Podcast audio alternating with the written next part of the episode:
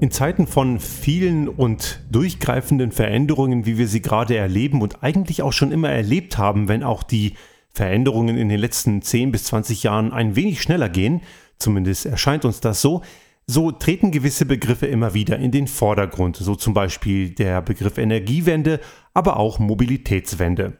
Und der Begriff Mobilitätswende löst bei den einen schiere Begeisterung aus und die können sich durchaus mit vielen neuen Ideen identifizieren und erleben es zum Teil auch selbst und andere kriegen auch schon ansatzweise nur ein bisschen Pickel, wenn sie auch nur diesen Begriff hören und werfen ganz gerne denjenigen, die sich mit dem Thema Veränderung in der Mobilität sehr gerne auseinandersetzen, Dogmatismus und Ferne von der Realität vor.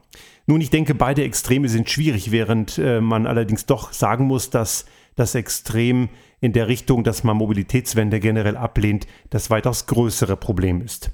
Eigentlich tun wir uns in vielen Jahrzehnten eine ganze Menge stumpfen Wahnsinn an. Wenn wir das Ganze, und davon bin ich überzeugt, so in 50 bis 100 Jahren mal rückblickend auf unsere Zivilisation schauen, werden wir uns fragen, warum haben wir uns das angetan?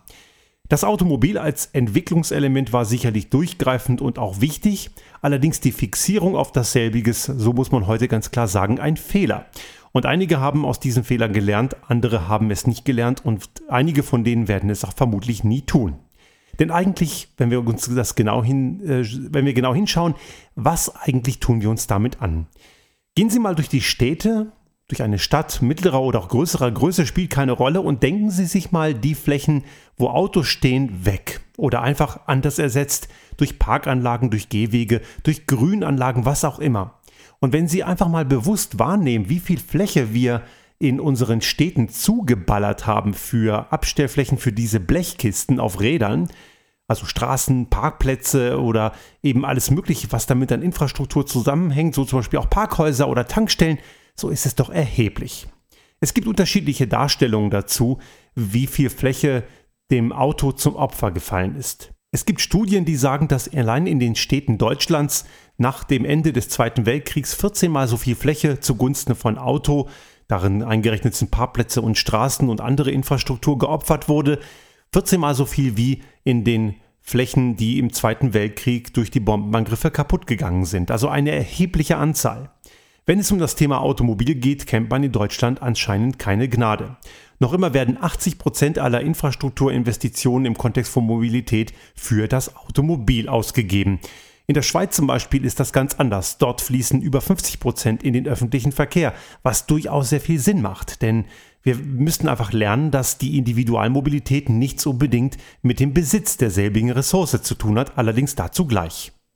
Ein weiterer Wahnsinn ist die Lärmbelästigung. Die Lärmbelästigung durch den Autoverkehr ist schon enorm und es, ich glaube, diejenigen, die nah an einer Straße leben, die können sich sicherlich vorstellen, was das heißt. Denn wir wissen aus verschiedensten Studien, dass Lärm eben krank macht. Auch wenn manche vielleicht den Sound ihres ach so tollen Verbrennungsmotors, der bei mir eher Erinnerung an alte Technik und ineffiziente Heizungen hervorruft, ganz toll finden und sich dabei auch irgendwie identifizieren, so muss man ganz klar sagen, Lärm macht krank.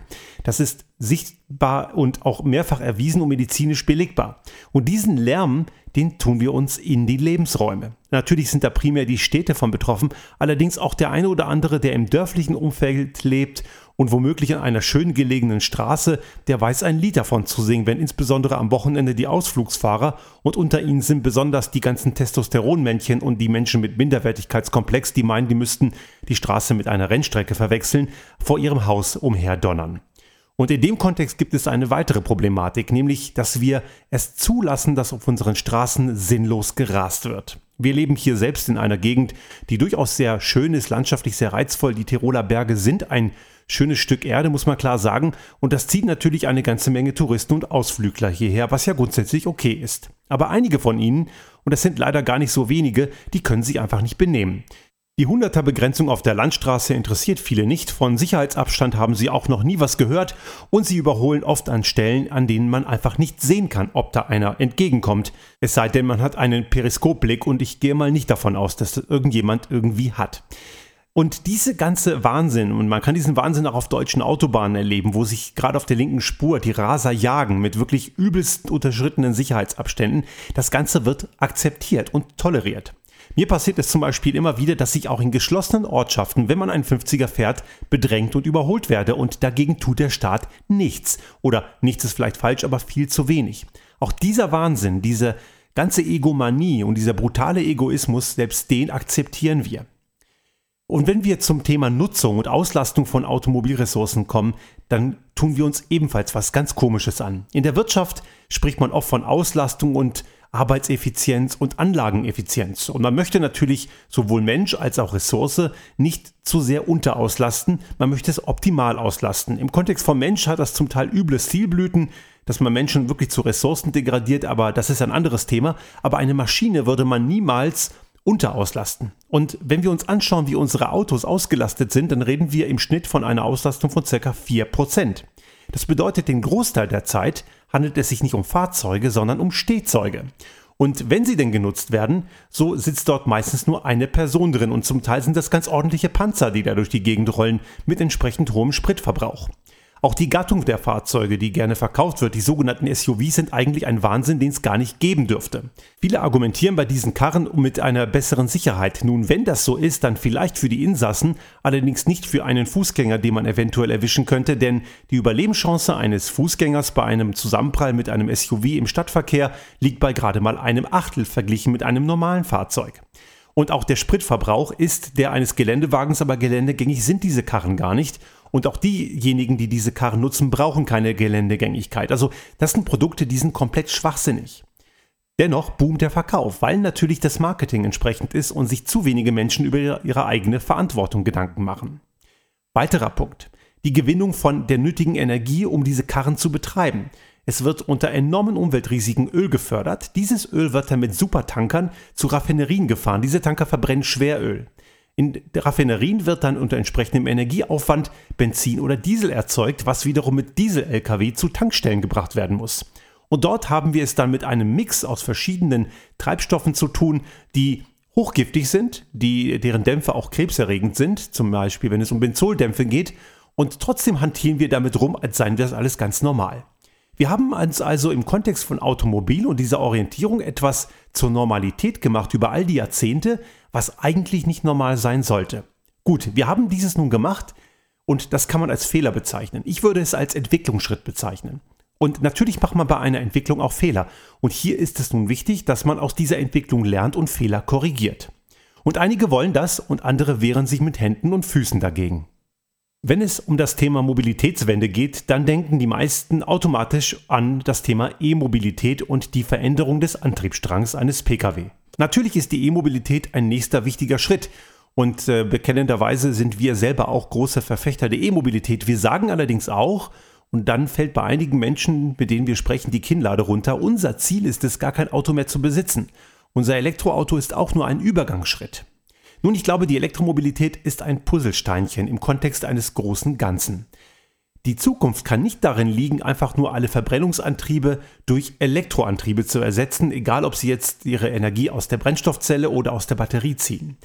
Dass auch Elektroautos ihre Umweltprobleme haben aufgrund des Produktionsprozesses und der verwendeten Materialien ist unbestritten. Natürlich ist es nicht die perfekte Lösung, wenn auch viele, die immer wieder sagen, dass das Elektroauto trotzdem in der Gesamtbilanz schlechter abschneiden würde als ein konventionelles Verbrennungssystem, die nehmen sich auch nur den Teil der Argumentationskette raus, der ihnen gefällt, denn wenn man das Gesamtbild betrachtet, stimmt dies eben nicht. Aber dennoch, man muss mit dieser Ressource, wie mit jeder anderen auch, verantwortungsvoll umgehen.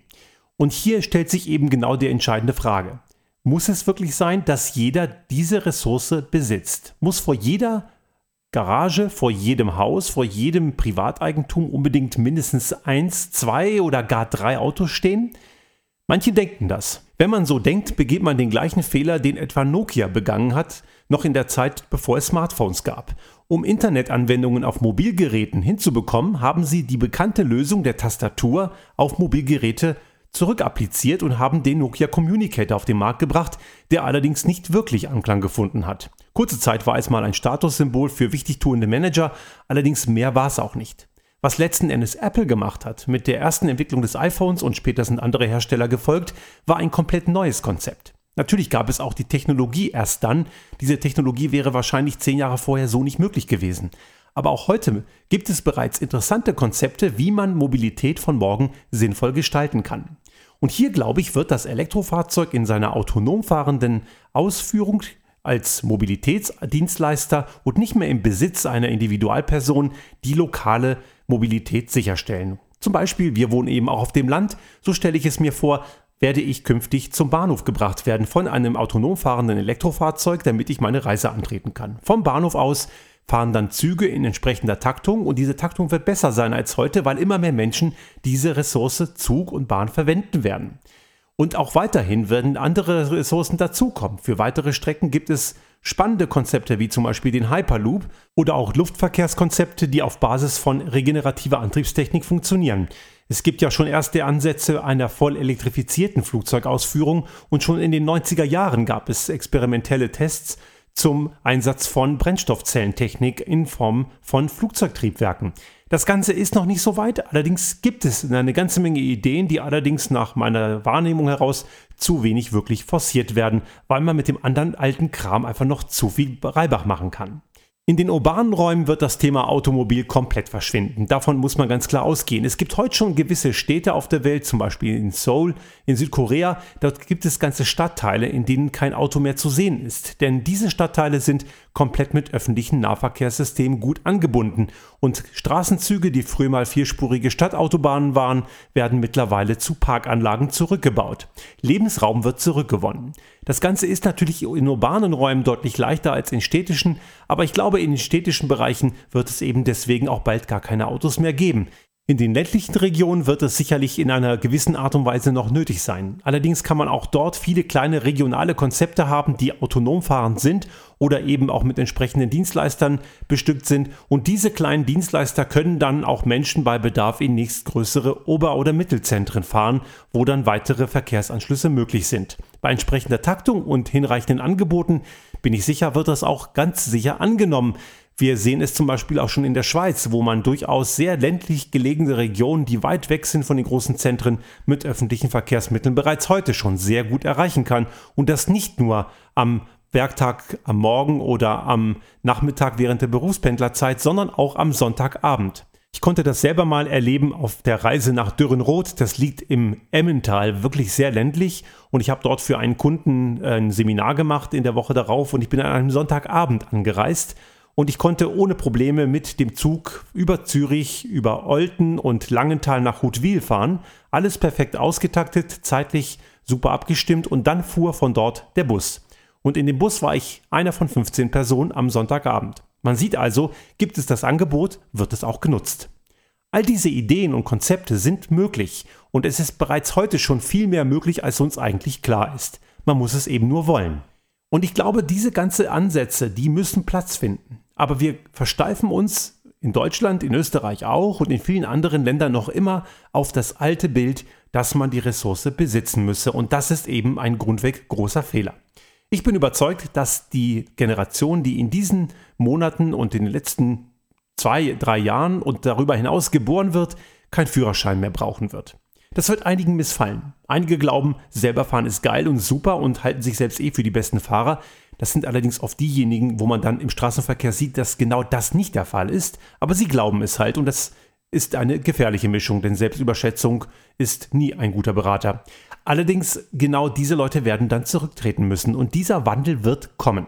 Einige besonders konservative und neoliberale Vertreter wollen ja, sofern sie den Klimakatastrophe nicht leugnen, und ich glaube, die meisten leugnen es nicht, Außer die paar Verstrahlten, die es wirklich leugnen, aber denen ist ja eh nicht zu helfen. Also diejenigen, die das nicht leugnen, glauben, wir können die Klimaziele und die Bewahrung der Natur hinbekommen, aber wir werden davon nichts merken. Das ist allerdings grober Unfug, wir werden es merken. Aber das, was wir merken, muss ja nicht negativ sein. Die Frage ist, mit welcher Haltung geht man daran? Dass wir von A nach B kommen wollen, liegt in der Natur der Sache. Das ist menschlich und war immer menschlich und wird es auch immer sein. Und ich glaube, wir werden zu den Technologien kommen, wie wir das Ganze natürlich nachhaltig und anständig hinbekommen, auch über größere Distanzen. Dafür müssen wir allerdings uns aus diesem Paradigma herausbewegen und dazu tun sich einige sehr schwer. Allerdings geht es eben nur mit Veränderungen und diese Veränderungen werden spürbar sein. Andere Veränderungen werden auch Verzicht bedeuten, allerdings ist auch das nicht unbedingt negativ.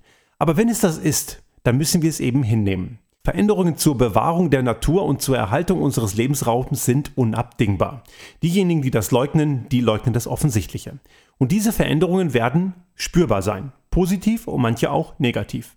Allerdings stellt sich nicht die Frage, ob wir das tun müssen. Die Frage ist längst beantwortet. Die einzige Frage, die noch nicht beantwortet ist, machen wir es von uns heraus? Und dabei fängt Veränderung bei jedem selbst an und auch das Zeigen auf andere und das Warten auf globale oder multinationale Lösungen hilft da gar nichts. Jeder kann bei sich anfangen, so auch ein einzelner Nationalstaat. Oder aber die Natur wird uns dazu zwingen, denn letzten Endes gewinnt Planet Erde immer. Die Natur, dieser Planet hat schon ganz andere Katastrophen als den Menschen überlebt. Und wenn die Natur will, werden wir von dieser Bildfläche, von diesem Planeten verschwinden. Also letzten Endes ist es längst entschieden. Ich persönlich ziehe es allerdings vor, dass wir das proaktiv von uns heraus gestalten und die Mobilitätswende ist einer von vielen Schlüsseln dazu.